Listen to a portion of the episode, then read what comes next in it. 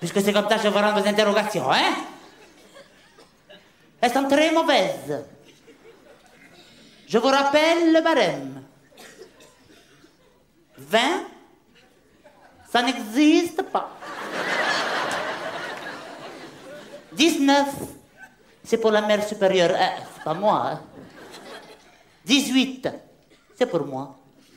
À partir de 15, c'est pour vous. La meilleure note, la meilleure note est 8.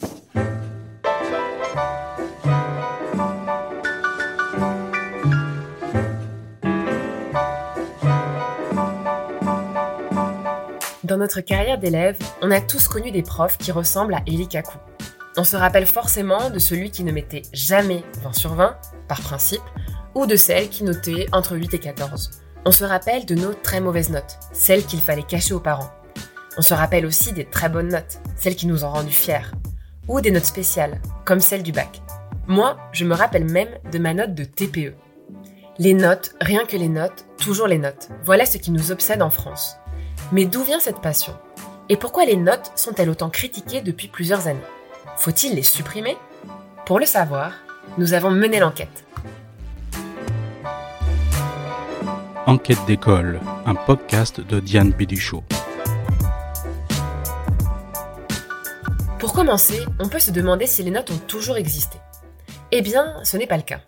Dans son livre L'évolution pédagogique, Émile Durkheim rapporte qu'au XVIe siècle, dans les écoles jésuites, les notes n'existent pas. En revanche, ce qui existe, c'est une compétition très forte entre les élèves. Chaque classe est divisée en deux camps qui s'affrontent pour obtenir la victoire. Un oral de latin réussi fait gagner 4 points. Par contre, une dissertation de philosophie bâclée fait perdre 6 points. Au fil des mois, les élèves accumulent des points dans leur camp dans l'espoir d'obtenir la victoire et les honneurs à la fin de l'année scolaire. Chaque élève est aussi classé individuellement, un classement qui est affiché sur la porte de la classe et donne lieu à une remise des prix à la fin de l'année. Le classement et la compétition, ce sont donc deux valeurs très anciennes dans notre système éducatif. Les notes en revanche apparaissent bien après. Elles sont inventées pour le concours d'entrée de l'école polytechnique en 1852. Coiffez vos calots de l'école Polytechnique Avant d'avoir le droit de porter ce calot, il faut passer le concours d'entrée de l'école. Et dans les années 1800, la sélection des candidats se fait par classement. Des examinateurs sont envoyés dans toutes les grandes villes de France et chacun en revient avec un classement des candidats. Mais voilà, il faut ensuite mettre en commun tous ces classements pour établir une liste d'admis au niveau national. La manœuvre est compliquée et entraîne beaucoup de contestations. C'est pourquoi en 1852, pour faciliter les choses, le fondateur de Polytechnique décide d'introduire un barème chiffré. C'est l'invention de la note sur 20. 15,83. 14. 14, 14. 15, 16 en éco. À l'origine de la note chiffrée, il y a donc une volonté, celle de départager objectivement des candidats, de proposer une mesure fiable et scientifique de leur performance. Mais cela est-il vraiment le cas? Amis, chantons la victoire du front populaire. C'est dans l'humble maison l'espoir de vaincre la misère. Fini les profiteurs, car dans son geste magnifique, nos élus partent plein d'ardeur En 1936, deux psychologues, Logier et Weinberg, se questionnent sur la fiabilité de la notation, qui entre-temps s'est répandue dans tous les concours et examens. Ils demandent donc à différents correcteurs du baccalauréat de noter une seule et même copie. Les résultats sont accablants. L'écart de notes entre deux corrections va jusqu'à 9 points en mathématiques et 13 points en français. D'autres études montrent qu'un même correcteur à un an d'intervalle note différemment jusqu'à la moitié des copies corrigées. Aujourd'hui, le système scolaire a bien conscience de ces écarts, et c'est d'ailleurs pour cela qu'il existe des commissions pour harmoniser les notes lors des examens nationaux. Si on voit qu'un correcteur a, des points euh, vraiment en moins euh, par rapport à, une moyenne générale, on, va reconsidérer son paquet. Peut-être qu'il y a une raison hein, objective euh, à, cette moyenne euh, basse, dans ces cas-là, il n'y a pas de problème. Si on considère euh, cependant que cette moyenne basse, elle a été, elle, était due à une façon de corriger un, peu sèche, on va revoir les notes pour les adapter. Donc on enlève 3 points par-ci, on rajoute 2 points par-là. Avec ça, les notes ressemblent plus à de la cuisine qu'à un système scientifique pointu. Et toute cette tambouille interne n'a qu'un but, se rapprocher d'une moyenne socialement acceptable, c'est-à-dire une moyenne autour de 10. En 2003, André Antibi, chercheur en didactique, remarque un fait étonnant. Quelle que soit la discipline ou le niveau concerné, les notes d'une classe sont presque toujours réparties selon trois ensembles, avec un tiers de bonnes notes, un tiers de notes moyennes et un tiers de mauvaises notes. Ce modèle, c'est ce qu'il appelle la constante macabre.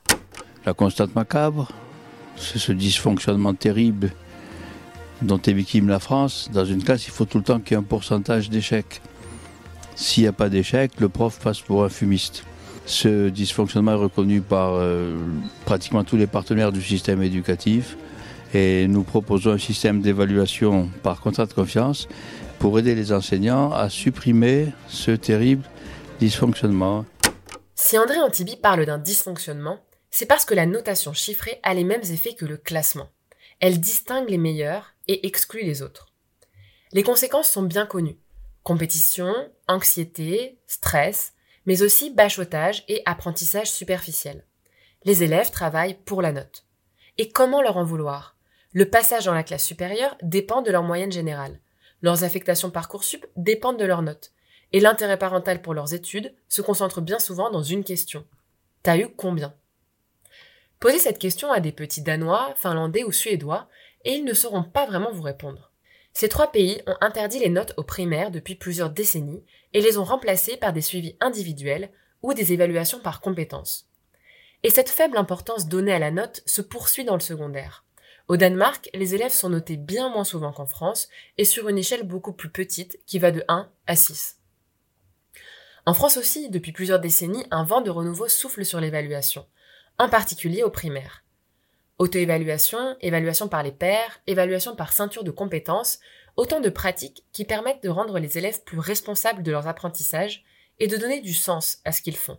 Comme l'explique François Lamoureux, enseignant primaire qui appartient au collectif Ceinture de compétences 2.0. Les enfants viennent à l'école souvent sans savoir vraiment pourquoi, sans avoir vraiment d'objectif. Euh, on s'assoit à la table, on fait ce que dit le maître ou la maîtresse et puis, on ne cherche pas plus loin. Euh, et, là, il y a vraiment une réflexion sur pourquoi, qu'est-ce que tu sais faire, qu'est-ce que tu penses que tu sais faire, pourquoi tu sais le faire, pourquoi tu ne sais pas le faire, euh, qu'est-ce que tu pourrais améliorer? Il y a vraiment toute une réflexion et on les associe à cette réflexion plutôt que de les prendre comme des, petits, vases qu'il faudrait remplir, alors qu'on sait très bien que ça ne marche pas comme ça. Si l'évaluation sans note est majoritaire en primaire, elle se diffuse aussi dans le secondaire, en particulier en sixième et en cinquième. Mais souvent, les notes sont de retour en quatrième pour préparer le brevet. Dans la base de données Innovatech, on retrouve pourtant une quarantaine d'expérimentations autour de l'évaluation en lycée, et notamment autour de l'évaluation par contrat de confiance. C'est le choix qu'a fait Franck Lison, enseignant en lycée, dans le cadre du projet NUMAvenir de l'Académie Metz-Nancy. Ça change rien aux pratiques de l'enseignant, Simplement, c'est le rapport à l'évaluation qui va être différent. C'est-à-dire qu'on prépare l'évaluation avec l'élève, il euh, n'y a pas de surprise, on lui pose des questions qui ont été préalablement euh, étudiées, de façon à le remettre en confiance, à le remettre au travail. Rendre l'évaluation transparente et démocratique, c'est refuser d'en faire un piège, une punition. C'est donner aux élèves toutes les clés, tous les critères explicites sur lesquels ils seront évalués. C'est évaluer ce qui est prévu, pas autre chose c'est peut-être aussi redonner une place moins importante à l'évaluation, ou du moins lui donner la place qu'elle mérite, c'est-à-dire un moyen et pas une fin. C'était Enquête d'école, un podcast de Diane Béduchot. Pour aller plus loin, retrouvez toutes les références et articles sur la page de l'émission du site Cas d'école. Rendez-vous dans un mois pour le prochain épisode.